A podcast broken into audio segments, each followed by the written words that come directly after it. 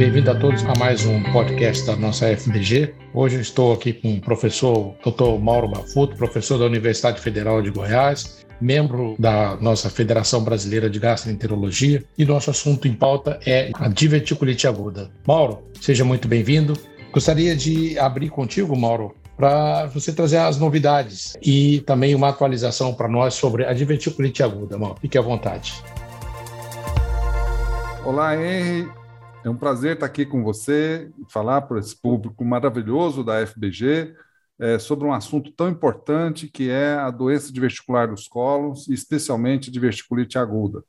Um assunto que é cada dia mais presente nos nossos consultórios, nos nossos, nossos ambientes de trabalho, é, até mesmo na, na, na, nossa família ou nos nossos amigos. Ou seja, é uma doença extremamente prevalente que vem aumentando em frequência no mundo inteiro e não é muito diferente aqui no nosso país. Mauro, é muito, muito bom, é muito valiosa essa sua colocação. E o que você traria para a gente, Mauro, mais específico sobre a incidência e a prevalência da diverticulite aguda? Bom, a diverticulose ela está aumentando é, é, uma incidência e prevalência incrível no mundo inteiro, né? Em diversos países da Europa, nos Estados Unidos ou mesmo aqui no Brasil, a gente já tem algumas estatísticas sobre isso, né? É, a diverticulose em si, é, praticamente quase a metade da população da, da Itália, em estudos de colonoscopia, mostraram presença de divertículo, né? aumentou uma frequência muito grande na Alemanha, é, na Finlândia, nos Estados Unidos, no Reino Unido, ou seja, a diverticulose ela é muito prevalente, principalmente em indivíduos acima de 40 anos, 40, 50 anos, essa incidência vai cada paulatinamente crescendo, né? É, sendo que indivíduos de 70 anos acima, de 70% ou mais dessa população tem divertículos, né? É, cerca de 75% até 80% desses divertículos se mantêm ali assintomáticos ou oligossintomáticos durante a vida. Mas dessa população imensa né, de pessoas, cerca de 20% a 25% vão, vão, vão ter sintomas, né? vão desenvolver a doença diverticular sintomática, cerca de 75%, 80% dos pacientes podem desenvolver essa forma, não é diverticulite aguda, e de 15% a 20% dos casos vão, vão desenvolver a diverticulite aguda, que é o nosso tema de hoje. Portanto, é uma, uma população muito grande de pacientes e a gente tem que estar atento para fazer um diagnóstico correto, um acompanhamento correto, um tratamento correto desses pacientes. A gente sabe que, especificamente na, na, na no, diverticulite, ela é responsável por aproximadamente 2 milhões de atendimentos em ambulatório nos Estados Unidos, só de verticulite aguda, com mais de 200 mil internações por ano. E um custo, né, disso gera um custo de quase 6 bilhões de dólares anualmente. O mais curioso ainda é que parece estar acometendo indivíduos mais jovens. A diverticulite aguda aumentou 132% entre num período de mais ou menos 20 anos, entre indivíduos de 40 a 49 anos nos Estados Unidos. Portanto, não é uma condição que a gente vai esperar fazer diagnóstico só no idoso, não. Nos indivíduos, nos, nos, adultos, até adultos mais jovens, isso pode estar acontecendo nessa faixa de 40 a 49 anos. Ótimo, Mauro, muito bom, muito, muito, sempre muito, muito engrandecedor o que você traz para a gente. Você que é um grande conhecedor desse assunto, sempre publicando e apresentando de uma forma muito explícita para a gente e muito engrandecedora. Mauro, é, com relação às formas de apresentação da diverticulite aguda, o que, que você traz para a gente assim, de mais específico que você pode é, expor? Sim, abrangendo aquelas, aqueles pacientes sintomáticos, né? Essa dor ela é episódica, né? Isso faz um diagnóstico diferencial com, com o intestino irritável, né? É, e, esses pacientes têm uma faixa etária diferente do intestino irritável, né? O intestino irritável é mais em jovens, no caso da doença vesicular sintomática, indivíduos é, um pouco é, de mais idade, 50 anos ou mais, como a gente falou. Né? E, e para corroborar isso, geralmente você pedindo um exame chamado calprotectina fecal, isso pode estar discretamente elevado no paciente com, com, com doença diverticular, está normal nos pacientes com intestino irritável. Bom, essa apresentação não é de verticulite aguda. É, esse paciente simplesmente ele está tendo uma, uma inflamação de baixo grau, que não chega a ser uma, uma, uma inflamação propriamente dita. Você vai ter na diverticulite aguda uma, uma dor persistente, aguda, é, é, com sinais e sintomas de inflamação, né? às vezes febre, taquicardia, reação peritoneal. Né?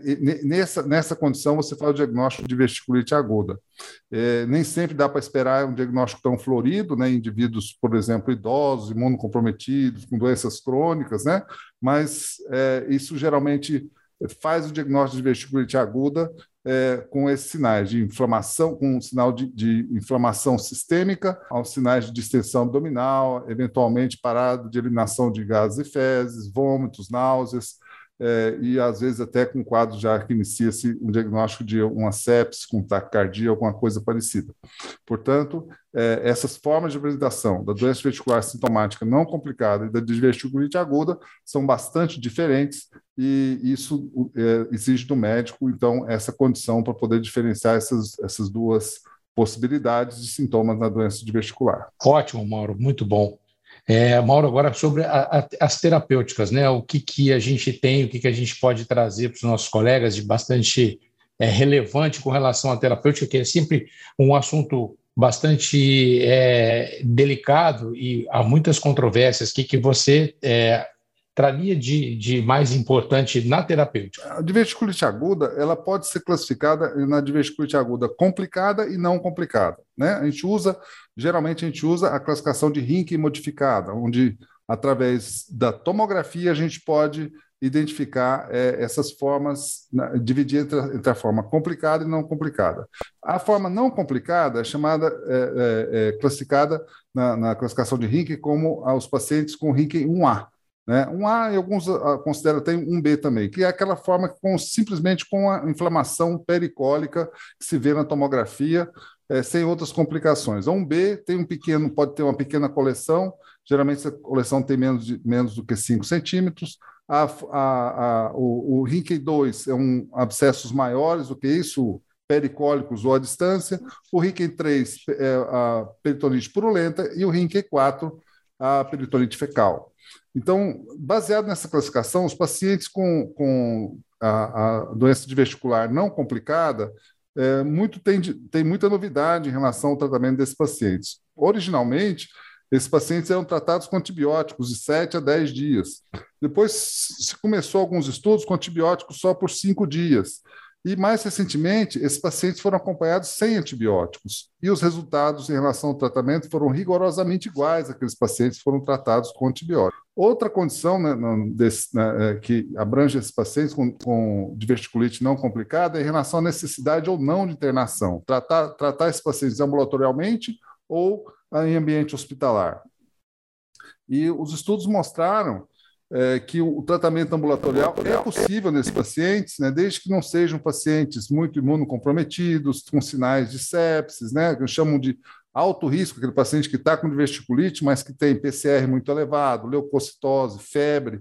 Esses pacientes, eles é, podem até necessitar de internação, mas a maioria dos pacientes não, necess, não necessitam de internação hospitalar. E estudos têm mostrado que esses pacientes podem ser acompanhados, a maioria das vezes, se tiver uma boa comunicação, uma rede social para poder comunicar com o seu médico, que não tenham fatores de risco importantes, comorbidades importantes, que não tenham é, é, sinais de sepsis, esses pacientes podem ser, podem ser tratados ambulatorialmente e sem antibióticos, de forma bastante segura e eficaz, inclusive já com estudos a longo prazo, mostrando que isso não tem nenhuma diferença em relação à recidiva da doença, necessidade de hospitalizações, necessidade de cirurgias posteriores.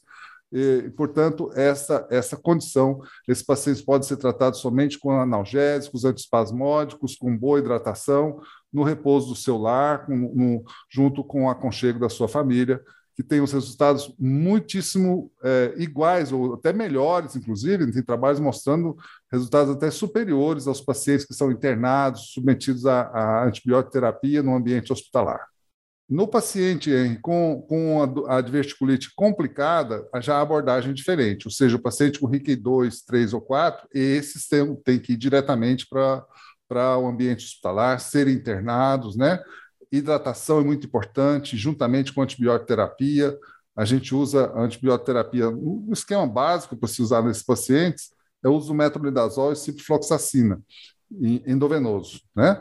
É, a, a, analgesia desses pacientes, é, a, a meperidina tem um efeito muito melhor do que a morfina. A morfina pode, inclusive, trazer algumas complicações.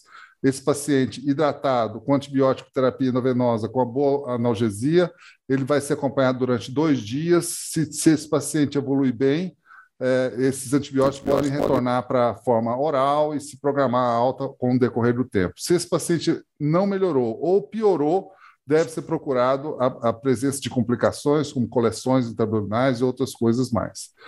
Deve ser bem ressaltado a diverticulite aguda no paciente idoso, na forma é, nessa forma é, é, mais grave, que é essa forma complicada, cerca de 15 a 30% desses pacientes vão ser submetidos a algum tipo de cirurgia de urgência e a mortalidade é de, de em torno de 15 a 18% dos casos. Portanto, é uma condição importante que deve ser reconhecida, reconhecida a tempo e, e ser tratada é, da melhor forma possível. Isso, Mauro, muito bom. Mauro, agora com relação a essa parte dos fatores de risco e a prevenção, né? Quais são os, as condutas que a gente pode estar tá orientando os nossos pacientes é, de forma que possa contribuir com essa prevenção e, e o que mais, mais expressivo com relação ao, ao fator de risco? É excelente pergunta, isso é, isso é muito bom é, para a gente poder conduzir nossos pacientes. Né? É, é, é, muito interessante falar isso com o paciente e tentar prevenir essa complicação, né? ou, ou, prevenir esse desenvolvimento da doença. Né? Então, assim, inicialmente falando sobre a, a dieta, né? Ah, primeiramente, estabelecer para o paciente a importância de uma dieta rica em fibras. Né? A dieta rica em fibras, embora tenha sido questionado se isso desenvolve ou não a diverticulose, é, mas sabe-se que, com certeza, com a dieta rica em fibras, essa diverticulose não progride para a diverticulite aguda de uma forma estatisticamente significante em relação àqueles que não fazem uma dieta rica em fibras. Outra coisa importante nesse assunto, Henry, aqueles que usam a alimentação de carne vermelha diariamente, mas, às vezes até mais de uma vez por dia, têm uma chance de 25 vezes maior de, de desenvolver doença diverticular do que aqueles que ingerem carne vermelha de, um, de cerca de mais ou menos duas vezes por semana. Esse trabalho bem estabelecido quanto a isso. Uma outra coisa também bastante interessante e fácil de se prevenir é estimular o paciente a fazer a prática de atividade física. E não precisa ser atividade física vigorosa, não. Esse paciente pode fazer uma atividade física é, regular, assim, adequada para a idade, né? Geralmente são pessoas de, de, um pouco mais de idade, né?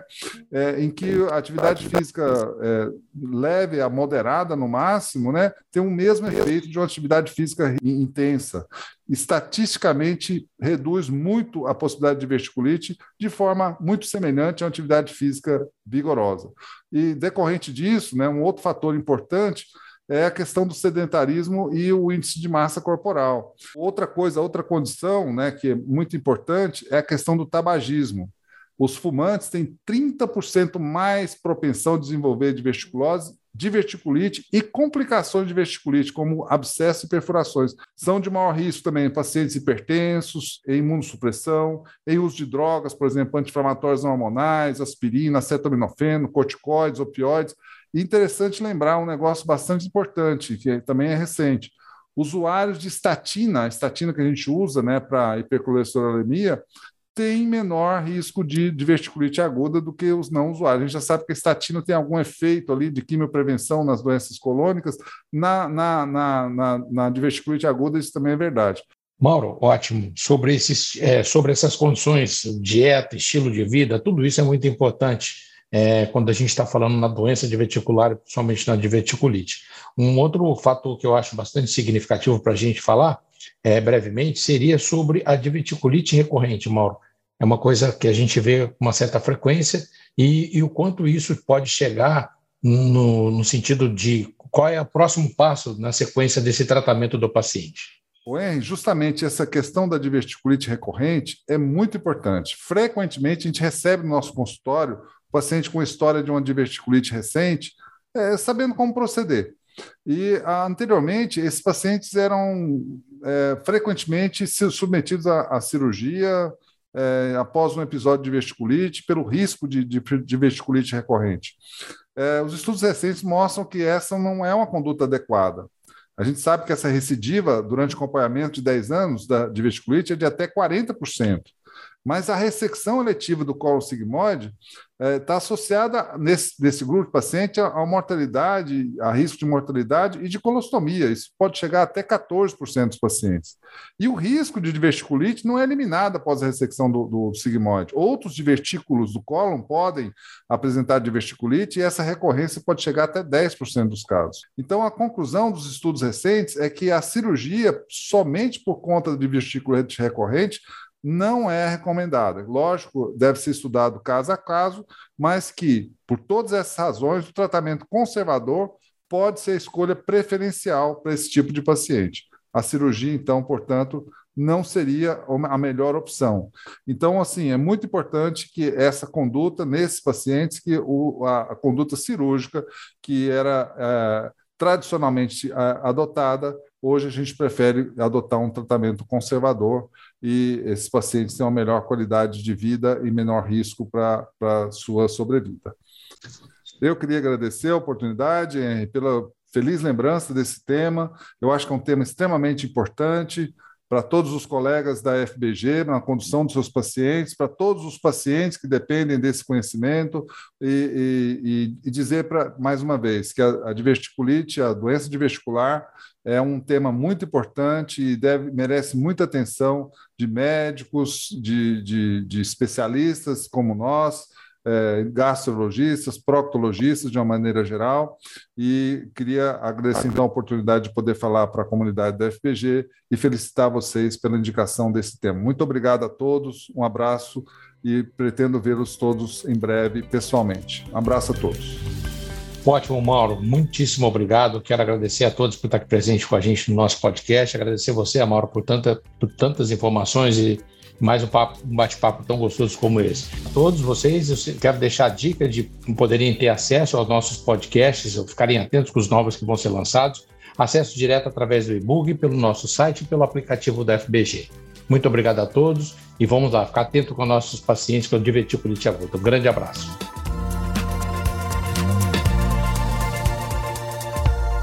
Apsen, o cuidado que transforma. Conheça o Quintal Apsen, um portal exclusivo para profissionais da saúde.